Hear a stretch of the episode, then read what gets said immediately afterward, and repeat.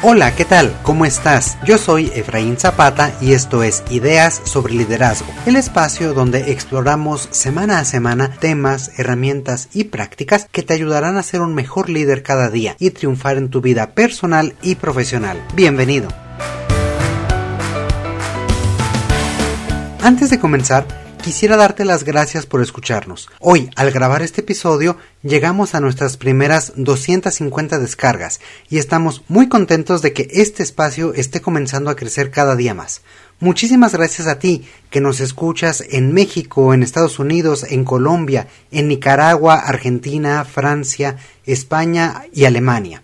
Y hasta allá, donde quiera que estés, te mandamos un fuerte, fuerte abrazo con todo nuestro agradecimiento.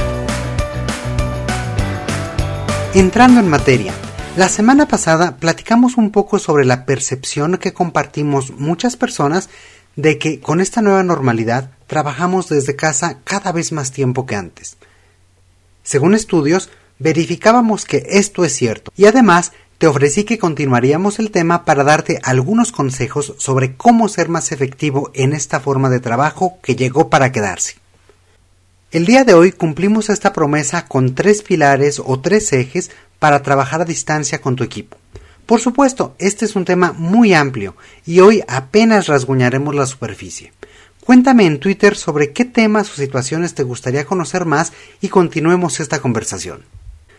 Fíjate que una persona con la que comentaba algunos de estos temas me señalaba que, según las estadísticas de Google Trends, en los últimos cinco años el término trabajo remoto en este motor de búsqueda se ha incrementado notablemente, en una proporción de más del 200%. Y por supuesto, esta cifra se acentúa mucho más en los últimos meses por la situación que todos conocemos. De aquí desprendemos que esta forma de trabajo no es solamente la reacción ante la contingencia, sino una tendencia emergente, que ya iba ganando espacio y velocidad y que hoy resulta imprescindible. Tal vez antes de la contingencia muchas empresas no se decidían por implementar esta modalidad de trabajo a distancia o trabajo desde casa, pero hoy están evidenciando que funciona y que habrá que saber cómo aprovecharla para sacar lo mejor de ella y para ello será importante examinar cuáles eran los obstáculos que impedían adoptar esta modalidad de trabajo antes. Algunos de ellos pueden resolverse más o menos de forma sencilla, como aquellos derivados de los costos que representa para la empresa o la infraestructura necesaria en nuestros hogares. Y digo que pueden resolverse más o menos fácilmente porque ya lo hicimos y a una velocidad sorprendente. Este tipo de obstáculos suelen ser formas de racionalizar o formas racionales de explicarnos y de resistirnos al cambio. Sin embargo, hay otros obstáculos más profundos, y estos tienen que ver con lo que pensamos y con lo que creemos. En este caso, por ejemplo, muchos jefes sienten que si las personas no pueden ser supervisadas directamente, aprovecharán el tiempo para hacer otras cosas o serán menos efectivas. Aún así, a veces esas mismas personas no pueden decir que el problema es la falta de control, porque esto evidencia su propia vulnerabilidad, porque soy yo quien debería tener el control. Entonces le pasan la pelotita del otro lado y hablan sobre la falta de motivación o la falta de compromiso. Si te fijas, es el otro quien no tiene compromiso, pero yo sí, ¿verdad? En fin, pensar que el trabajo a distancia representa en automático una falta de compromiso por parte de los integrantes de la organización es un prejuicio, que en la práctica puede quedar invalidado.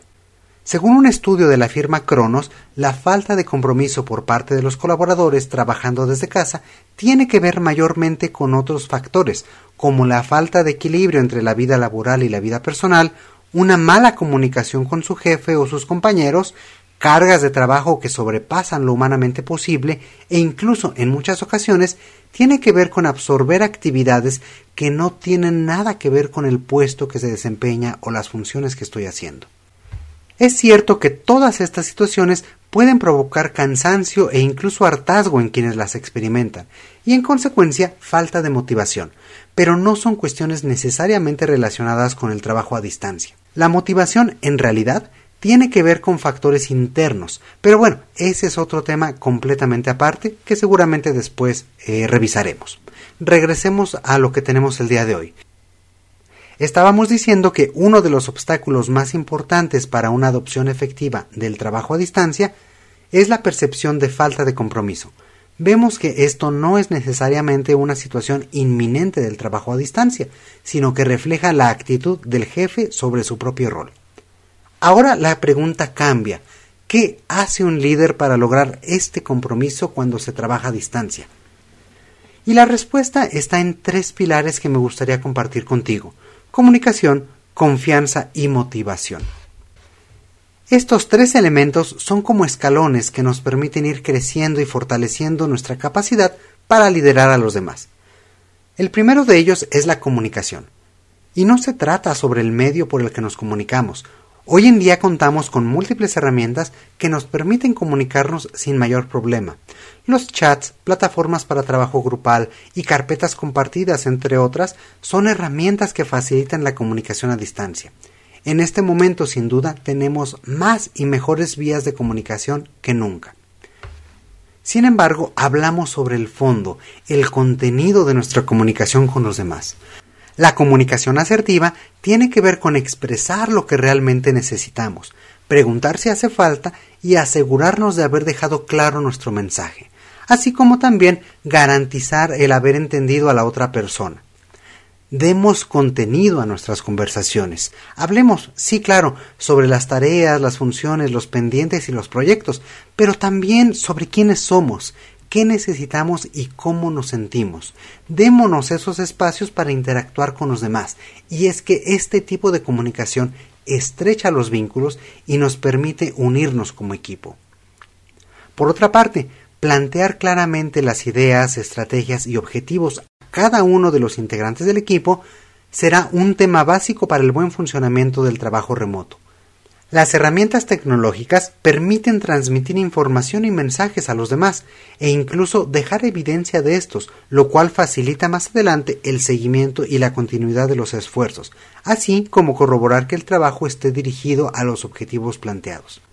Por ello, si bien estas herramientas ofrecen el cómo, el qué, qué es lo que decimos, qué es lo que queremos comunicar, será fundamental para acercarnos a los demás y lograr resultados de excelencia. La comunicación es entonces el primer escalón que nos permite renovar el compromiso de nuestro equipo. El segundo escalón es la confianza. Vaya, qué importante es la confianza en todo tipo de relación. Y por supuesto, la interacción con cada miembro de tu equipo de trabajo con tus pares, con tu jefe y con otras personas en el ámbito laboral, también son relaciones que tienes que cuidar y cultivar. Confianza se traduce no solo en la posibilidad de trabajar libre y cómodamente, sino también en el depositar en otra persona responsabilidades y objetivos que suman a los resultados de todo el equipo, es más, de toda la organización, y saber que estos se van a cumplir totalmente. La confianza parte de adquirir conciencia sobre la importancia de mi trabajo y del papel que juega éste para los resultados más amplios. Es decir, saber cómo es que lo que yo estoy haciendo, lo que la otra persona está haciendo, aunque sea una pieza muy pequeña de todo el engranaje, cobra relevancia. Y cómo es que hacerlo de forma correcta es fundamental para asegurar el funcionamiento del equipo. Piensa, tú como líder, ¿de qué forma les ayudas a los demás a que tomen esta conciencia y a que valoren su propio trabajo? En fin, al ofrecer y generar confianza, las personas perciben la comodidad de llevar a cabo sus actividades libremente, sin necesidad de ser vigilados, sino haciéndose absolutamente responsables de su posición dentro del equipo y de las implicaciones que adquieren al trabajar de forma remota, adecuando entonces sus tiempos de trabajo a sus necesidades sin descuidar los resultados y el compromiso que tienen contigo, que tienen con la organización.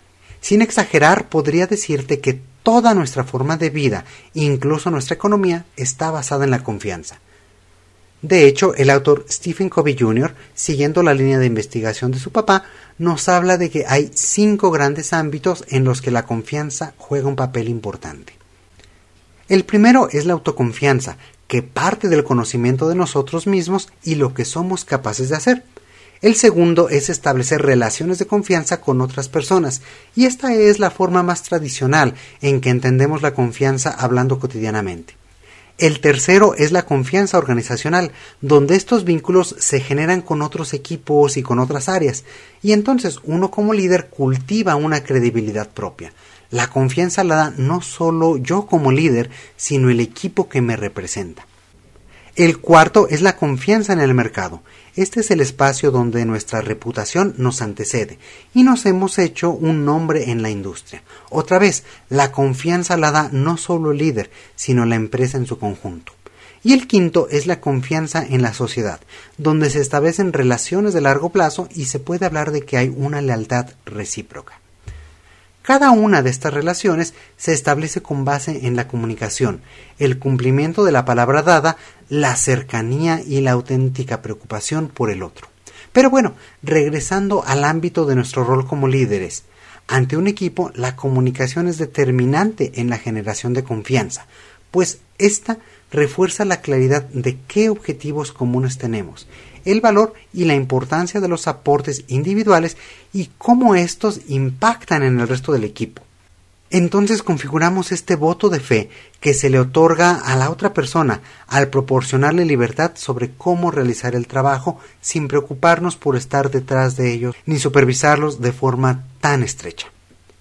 Al brindar esta confianza y la posibilidad de acción trabajando de forma remota, el integrante de un equipo puede aplicar su creatividad, entonces ya obtiene resultados con base en sus propios hábitos de trabajo para mejorar su desempeño.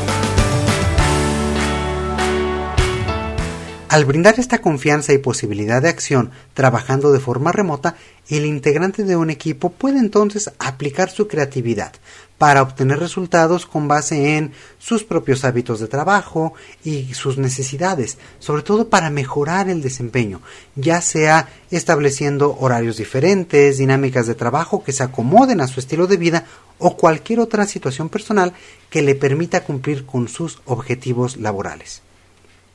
Recuerda que en esta época no se trata de controlar o de supervisar de manera estrecha al otro, sino de mantener los canales de comunicación abiertos para que haga su trabajo de forma eficiente, cómoda y comprometida. Entonces es necesario dar seguimiento y abrir la posibilidad para que él exprese sus preocupaciones, dudas o necesidades. Escucharlo y facilitarle sus tareas es tu trabajo como líder. Entonces, la comunicación nos permite mayor comodidad y eficiencia en la realización del trabajo, mientras que la comunicación permite claridad, seguimiento y no dejar pasar las oportunidades que se presentan.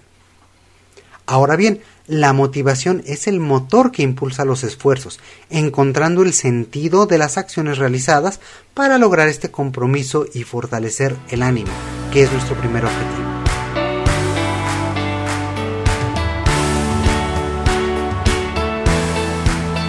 Un error común es pensar que uno como líder puede motivar al otro. En realidad, la única persona que puede motivar a alguien es él o ella mismo.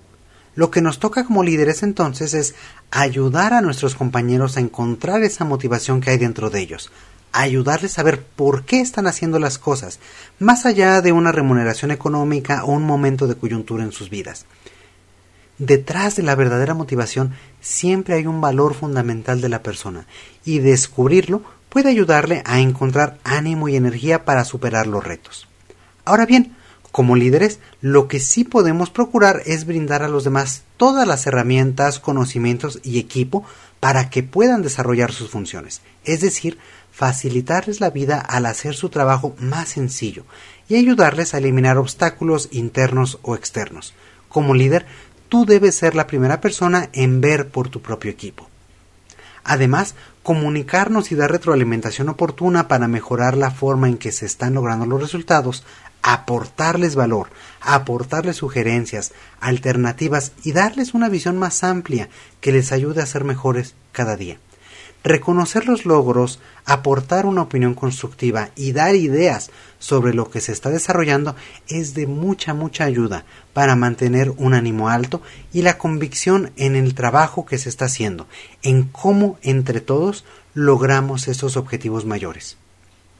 Al ver este apoyo y preocupación auténtica, el ciclo de la confianza y la comunicación se va ampliando cada vez más, y las personas encuentran satisfacción y apoyo en lo que hacen Es entonces cuando ellos logran motivarse a sí mismos, encontrar por qué están haciendo las cosas y nosotros nos empezamos a convertir en líderes que pueden realmente inspirar a los demás.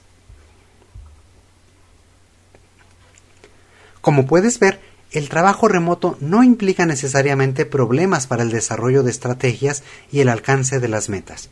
Por el contrario, puede redundar en dinámicas de trabajo que generan mayor valor, mayor retribución y mayor compromiso. Al confiar y comunicar, descubrirás habilidades y talentos en ti y en tu equipo que seguramente saldrán a relucir en este momento de cambios radicales. Recuerda que son los momentos de crisis en los que la constancia y la búsqueda de soluciones mantienen a flote una organización. Pero para que cualquier organización se mantenga, es fundamental que su gente esté cohesionada, comprometida y segura de que los líderes también están haciendo todo de su parte para cuidarles. Aprovecha los cambios que se dan en estos momentos de coyuntura para crear tu propia forma de interactuar con tu equipo y lograr así no solo cumplir los objetivos planteados, sino rebasarlo y descubrir formas más adecuadas para estar en contacto y tener un mejor rendimiento todos. Y bueno, pues hasta aquí llegamos el día de hoy. Espero que las ideas de este episodio, como siempre, te sean de utilidad y que a partir de este momento las puedas aplicar para ser una mejor persona cada día. Por último, no olvides seguirnos y darnos me gusta o darnos like en nuestras redes sociales, buscándonos como ideas sobre liderazgo, en Facebook, Twitter, Instagram e incluso en LinkedIn. También, por favor, ayúdanos a llegar a más personas y ampliar esta comunidad. Comparte este podcast con tus conocidos y amigos para tener mejores líderes y multiplicar esta ola. Muchísimas, muchísimas gracias por escuchar. Un fuerte abrazo. Yo soy Efraín Zapata y te espero a la próxima con nuevas ideas sobre liderazgo.